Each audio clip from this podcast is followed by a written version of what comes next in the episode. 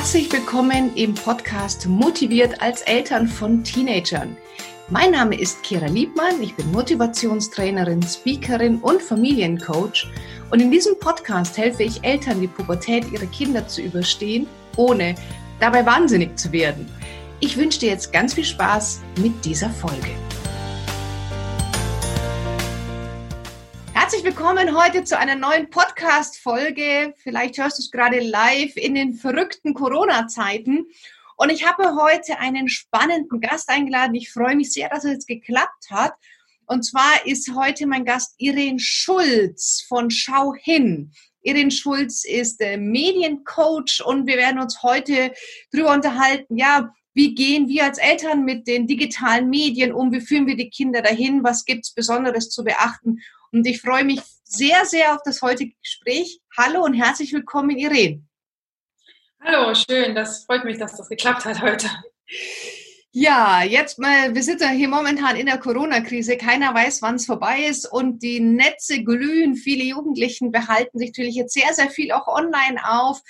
Und da wollen wir so ein bisschen einen Beitrag dazu leisten. Jetzt erstmal kurz äh, zu dir, Irene. Magst du dich mal ganz kurz vorstellen? Wer bist du? Was machst du? Was sind deine Kompetenzen? Oder dein, oder worin arbeitest du? Was ist dein Bereich?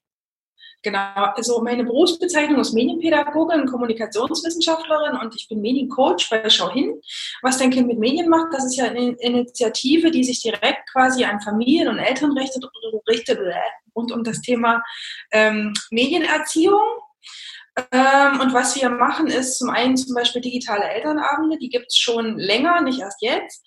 Ähm, wir stellen ganz viele Informationen auf der Website zusammen, wir haben Newsletter ähm, und wir versuchen immer ähm, sozusagen ein bisschen an den aktuellen Trends dran zu bleiben. Also das, was sozusagen die Eltern gerade umtreibt, was zu Hause am, am Familientisch quasi hochkocht und für Konflikte sorgt, ähm, greifen wir auf und versuchen dazu ähm, Tipps und Ratschläge zu geben. Was ist denn momentan so am heißesten nachgefragt in der, in der aktuellen mhm. Situation? Gibt es irgendwelchen Trends, wo du sagst, die Frage kommt immer und immer wieder in letzter mhm. Zeit? Also zwei Sachen würde ich mal jetzt sagen, wenn ich so die letzten zwölf bis 16 Monate angucken würde, waren auf jeden Fall auf Platz eins.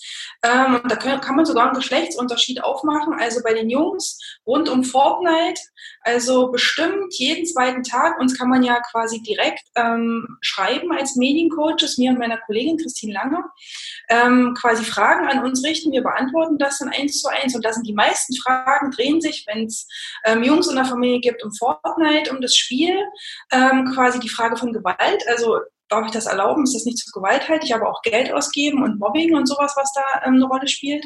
Und tatsächlich bei den Mädchen eher in Richtung TikTok. Also die Mädchen wollen in sozialen Netzwerken, auf sozialen Plattformen unterwegs sein, die eigentlich für ähm, größere Altersgruppen erst freigegeben sind. Und die Eltern sind sehr unsicher, ob sie das erlauben sollen, weil die Kinder natürlich da massiv Druck machen, weil das Argument, alle dürfen das außer ich, das hat es ja auch schon immer gegeben, ne? das funktioniert ja jetzt auch immer noch so. Und da sind die Eltern verunsichert, vor allem Richtung Gewalt, Richtung, wer spricht mein Kind da eigentlich an und grenze ich mein Kind aus, wenn ich das nicht erlaube.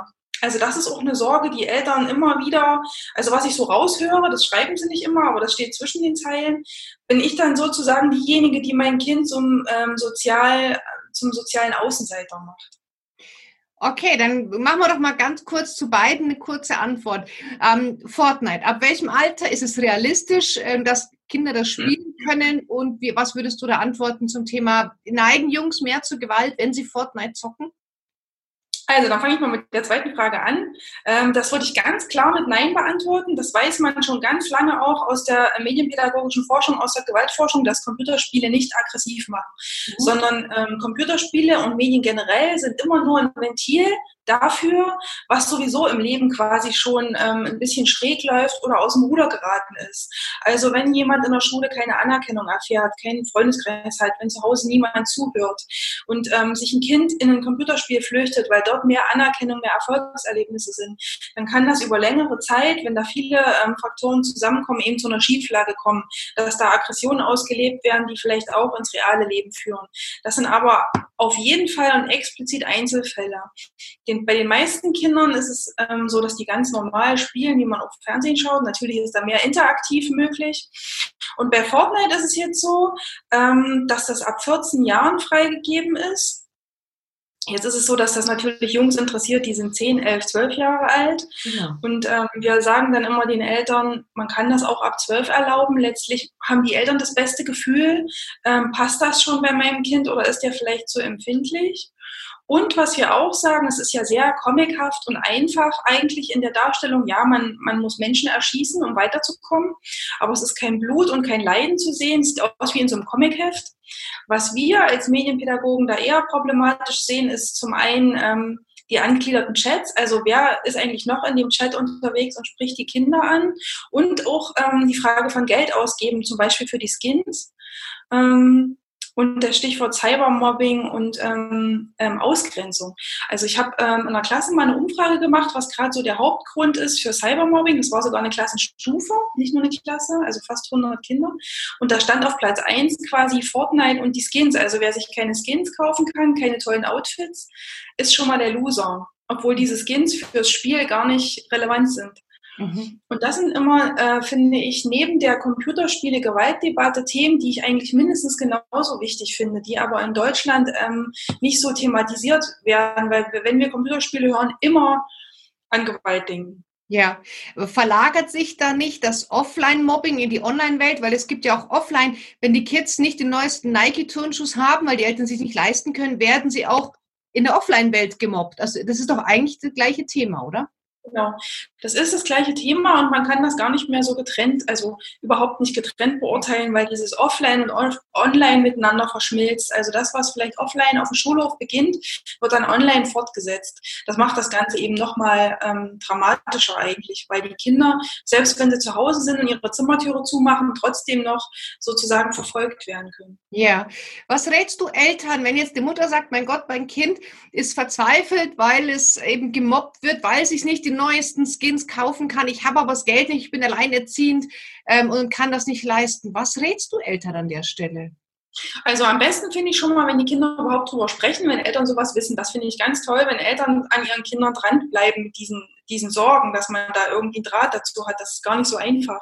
Mhm. Ähm, und dann kann man, da, das ist natürlich nicht so einfach, aber schon die Kinder auch in ihrem Selbstbewusstsein stärken.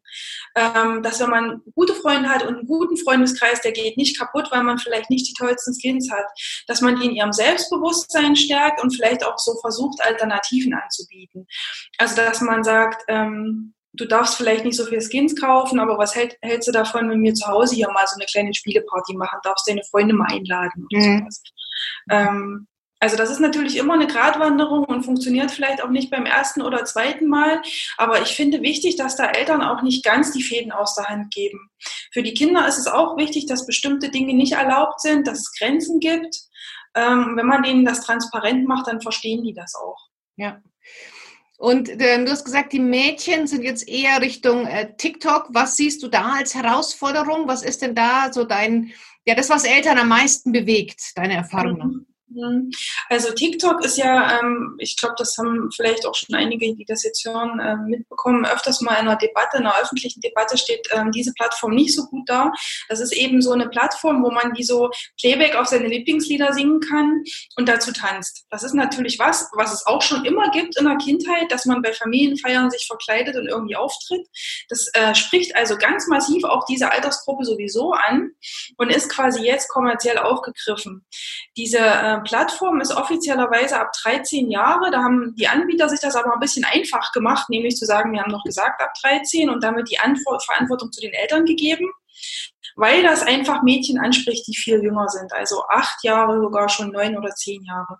Und das Problem ist eben Datenschutz und Privatsphäre. Also jeder kann auf diese Plattform und kann alle öffentlichen Profile auch ansprechen, sich die ähm, Dateien anschauen und runterladen. Und oftmals zeigen die Kinder da eben auch, wo sie wohnen.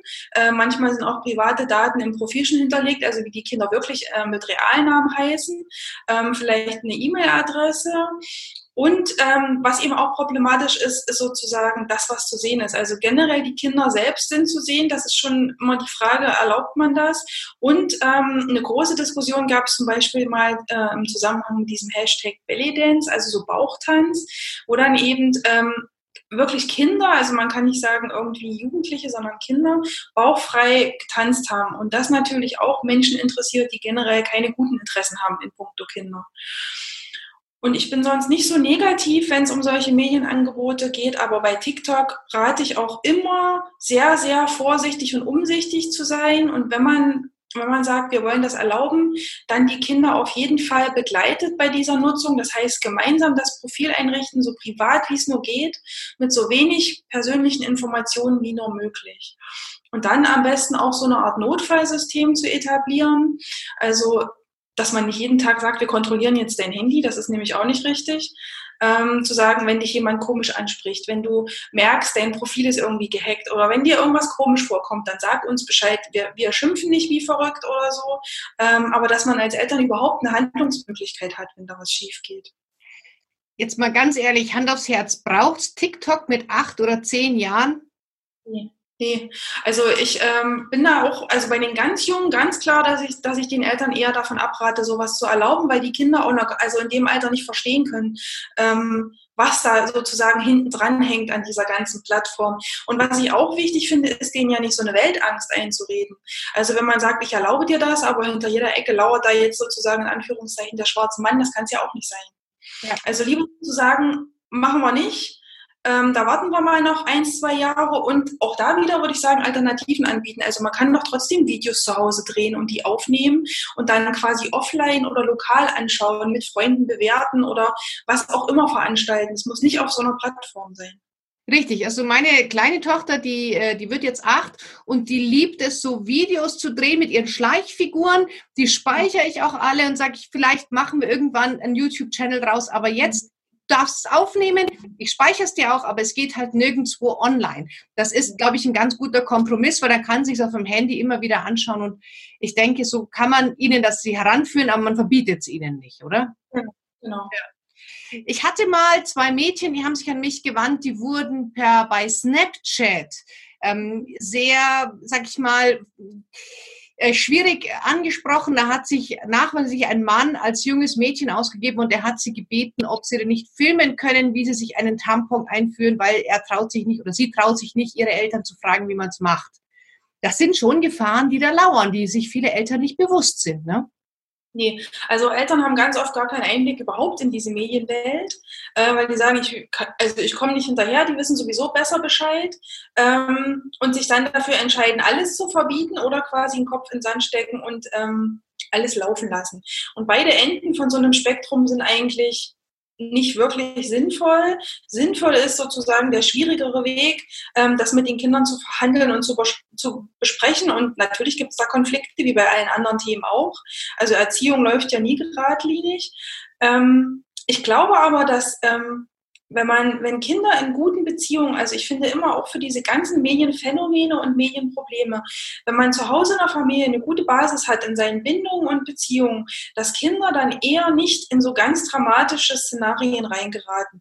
Dass Kinder eigentlich ein gutes Bauchgefühl haben für, das kommt mir komisch vor, das will ich nicht. Ähm, da frage ich jetzt mal lieber meine Eltern. Wenn man die darin bestärkt sozusagen und da eine gute Verbindung miteinander hat, würde ich sagen, kann nicht so viel schiefgehen. Ja. Ja, im, einfach im Austausch bleiben oder im Kontakt dem Kind zeigen, ich interessiere mich für dich und du kannst mit mir sprechen, oder? Das ist ja so, was ich bei dir raushöre. Okay, jetzt ist es so, dass ähm, in Zeiten von ähm, aktuell die Corona-Ferien, ähm, dass ja wahrscheinlich sehr viele Jugendliche wesentlich mehr ähm, online sind als jetzt zu Schulzeiten. Klar, weil vielleicht sind sie in der Ganztagsklasse oder haben bis Nachmittag Schule, jetzt haben sie nach zwei, drei Stunden Aufgaben frei wo siehst du da Herausforderungen und was rätst du Eltern gerade jetzt in der aktuellen mhm. Situation? Also ich glaube gerade, wir haben jetzt sozusagen eine Woche ähm, nach Corona-Ferien, ich weiß gar nicht, wie ich dieses Wort finden soll, ja. äh, sozusagen Homeoffice, Homeschooling, Home-Wahnsinn sozusagen ja. vor Mit. Ähm, es ist eine Woche jetzt vorbei und alle haben gemerkt, dass es nicht so einfach äh, funktioniert wie auf dem Papier und dass es ganz schön chaotisch sein kann, dass es unser aller Alltagsstruktur ähm, durcheinander würfelt. Nichtsdestotrotz würde ich sagen, ähm, also zum einen würde ich sagen, mal durchatmen und entspannt bleiben. Wenn man jetzt versucht, als Eltern das aufrecht zu erhalten, was die Schule leistet, ist das, glaube ich, sowieso zum Scheitern verurteilt, weil wir keine Lehrer sind, sondern Mütter und Väter. Und klar sollen die ähm, ihre Aufgaben erledigen und ich würde immer versuchen, so viel Alltag und Normalität wie möglich zu erhalten und nicht alles über Bord zu werfen. Also es gab ja eine Alltagsstruktur, ähm, dass man sagt, vormittags ist Arbeiten und Lernen und Schule. Das kann man ja versuchen beizubehalten. Wenn die Kinder älter sind, geht das ja auch gut parallel. Da muss man vielleicht nicht daneben sitzen. Und es gab auch Medienzeitenvereinbarungen und an denen kann man auch festhalten. Ähm, jetzt ist es so, dass äh, für die Schule vielleicht mehr auch am Bildschirm recherchiert und gelernt wird, dann kann man da natürlich auch mal Zeit draufsetzen und man kann auch mal als Familie sagen, wenn es jetzt draußen regnet oder man nicht so rausgehen kann, dann äh, ist es mal ein Film mehr oder man sucht sich als Familie auch mal was, was man zusammen machen kann. Also es gibt ja tolle, kreative, produktive Sachen mit Medien. Man kann anfangen, ein Tagebuch zu führen, man kann Challenges machen. Also es gibt ganz viele Möglichkeiten, wo man jetzt sagen kann, ähm, das ist quasi nicht nur das dumpfe Rumsitzen vor irgendeiner vor irgendeiner Serie. Aber insgesamt würde ich sagen, das wird sich wahrscheinlich in den nächsten Tagen auch nochmal ähm, regulieren und sozusagen die wildeste Zeit ist gerade jetzt. Ja. Siehst du erhöhte Gefahr von Cybergrooming, Cybermobbing jetzt zu den Zeiten, wo die Jugendlichen doch mehr online sind als normal? Mhm. Also logischerweise erlaubt man den Kindern ja jetzt oder die Kanäle, die die Kinder benutzen, weil sie ihre Freunde ja kaum noch sehen können oder nur ganz punktuell, ähm, ist natürlich sowas wie WhatsApp und Co. gefragter denn je. Und ehrlich gesagt bin ich da auch froh, dass es die Möglichkeiten überhaupt gibt, digital miteinander in Verbindung zu treten, weil sonst müsste man jetzt wahrscheinlich Briefe schreiben. Ne? Das ist nochmal noch mal ein bisschen verrückter. Ähm, ich würde also sagen, da würde ich denen schon ein bisschen mehr zugestehen, aber trotzdem ähm, darauf achten, wie lange und mit wem und unter welchen Bedingungen. Und das immer noch gilt, dass wenn man Fotos und Videos von sich verschickt, genau überlegen, wem man es schickt ähm, und was auf den Videos alles zu sehen ist. Und dass man, wenn man von fremden Leuten angesprochen wird, da genauso vorsichtig ist, wie, man es immer gewesen ist. Ja, was hältst du von der Chance der Digitalisierung im Thema Lernen? Weil jetzt sind wir ja gezwungen, die digitalen Medien zu nutzen, Digitalisierung voranzutreiben, online zu lernen. Wo siehst du hier die größten Chancen, die wir haben? Also ich finde, ähm, dass natürlich der Rahmen ist nicht so besonders schön, aber dass Deutschland sozusagen jetzt äh, tatsächlich mal in Sachen Digitalisierung in den Hintern getreten bekommt sozusagen und merkt, ähm, dass man jetzt in die Botten kommen muss und dass was passieren muss. Und eigentlich ist ja viel auf den Weg gebracht mit dem Digitalpakt an Finanzen. Ähm, wir haben unfassbar viele tolle Projekte ähm, und Materialien, die sozusagen einfach nur da waren, äh, um genutzt zu werden und jetzt ähm, sich alle mal darauf besinnen und anfangen zu schauen, wie können wir es denn machen. Also da sehe ich eigentlich große Chancen, ähm, dass mehr Leute Mut haben, dass vielleicht Lehrer jetzt auch mehr Mut haben zu sagen, na gut, dann probiere ich das doch mal aus. Und ich hoffe, dass sich das dann über quasi diese Krise hinaus ähm, auch erhält und nicht wieder versagt. Also ja. ich sehe da auf jeden Fall viele Möglichkeiten. Und auch, dass man vielleicht, wenn man, wenn Kinder zu Hause krank sind, wenn die ganz weit weg wohnen, dass man äh, dann mehr diese digitalen Möglichkeiten nutzt. Mhm. Ein Tipp noch für Eltern, deren Kinder jetzt gerade anfangen, diese ganzen Online-Welt zu nutzen, weil man sich vielleicht bisher verschlossen hat. Was wären so in deinen, Auf, in deinen Augen so die ersten Schritte, wenn man sagt, du hast, hast du ein WhatsApp äh, bekommen, jetzt lernen wir online, jetzt darfst du vielleicht auch mal YouTube gucken. Wie begleite ich mein Kind in die soziale Medien hinein? Ähm, also YouTube und WhatsApp, würde ich mal sagen, sind auf jeden Fall nicht die ersten Schritte in die Medienwelt, sondern eher schon so der 10., 11., 12. Ähm, die ersten Schritte in die Medienwelt, würde ich immer sagen, sind Schritte, die nicht schon das ganze Internet nach sich ziehen, sondern ein begrenzter, sicherer Raum. Also beispielsweise Suchmaschinen für Kinder, ähm, Lern-Apps für Kinder oder überhaupt Apps, äh, wo man von pädagogischer äh, Seite her weiß, dass das gute Apps sind. Da gibt es ja auch so Datenbanken für Eltern, äh, wo, man, wo man gucken kann, wo das jemand schon mal bewertet hat. Das hilft ja, weil sich selber durchzuwühlen kann man ja im Leben nicht schaffen. Also das sind die ersten Schritte. Und dann würde ich immer versuchen, diese ersten Schritte legen eigentlich den Grundstein für die ganze Mediennutzung im Jugendalter. Und wenn man ähm, das sozusagen ein bisschen zu sehr schleifen lässt und verpasst, dann wird es einem dann, wenn die Kinder jugendlich sind, auf jeden Fall um die Ohren fliegen, weil dann braucht man nicht mehr anfangen mit, ähm, wir richten jetzt mal eine Bildschirmsperre oder eine Bildschirmzeit ein. Also das funktioniert dann nicht mehr.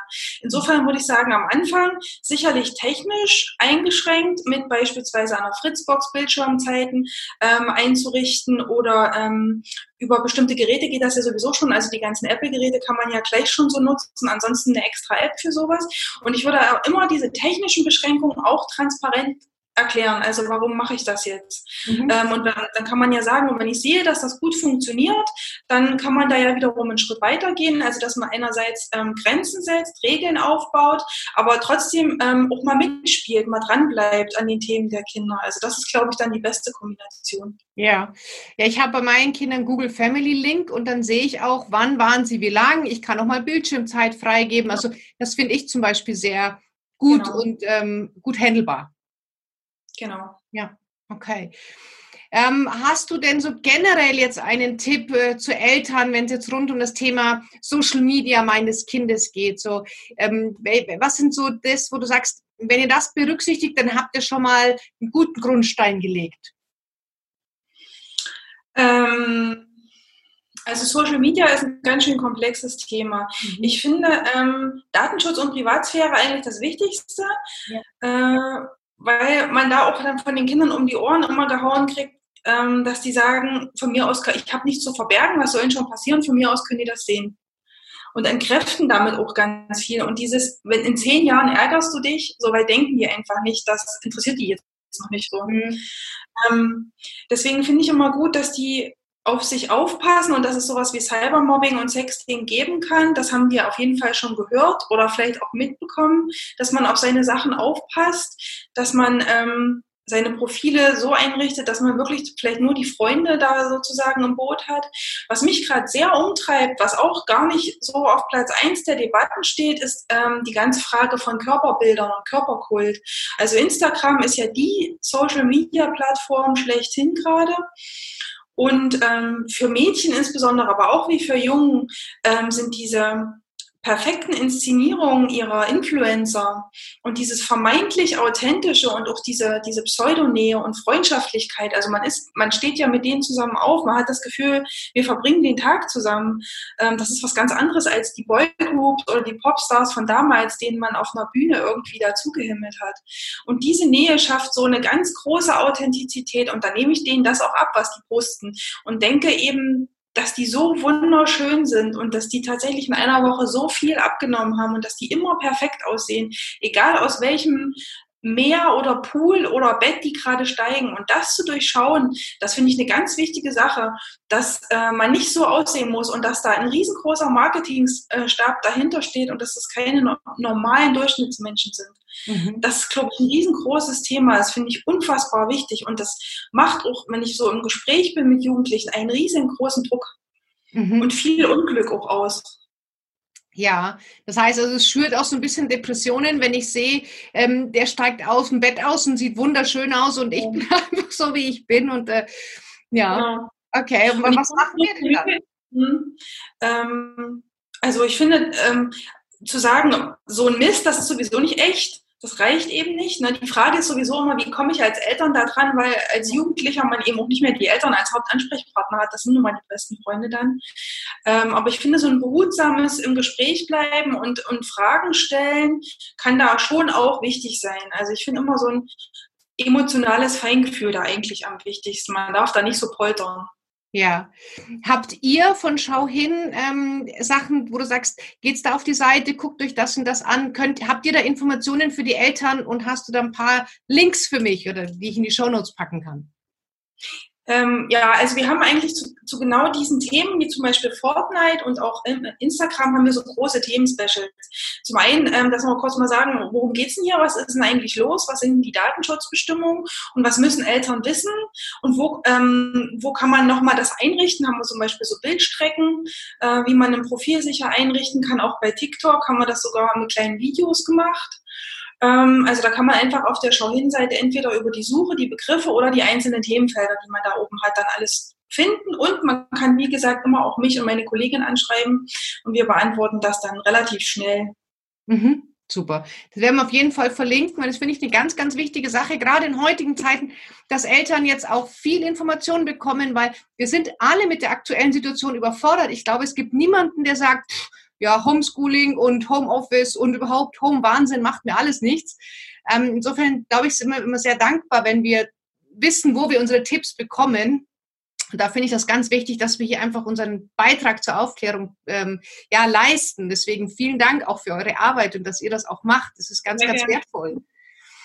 Okay, ja, Irene, äh, vielen, vielen Dank für das tolle Interview. Möchtest du denn jetzt am Schluss den Eltern nochmal so etwas mitgeben, so letzte Worte?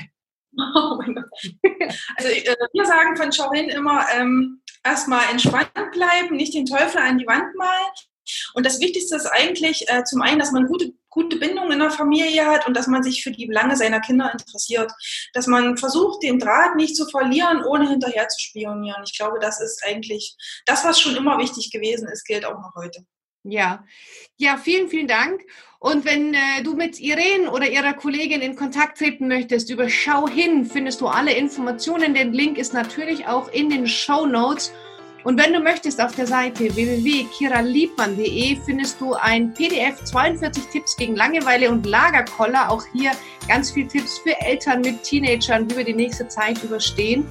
Und wenn du möchtest, ähm, ja, bleib gesund, bleib zu Hause und wir werden die Zeit alle gemeinsam überstehen. Und äh, liebe Irene, vielen Dank für deine Zeit. Waren ganz, ganz wertvolle Tipps dabei und ich hoffe, dass wir hier den Eltern ein bisschen was helfen konnten. Das habe ich auch. Alles klar. Also, tschüss!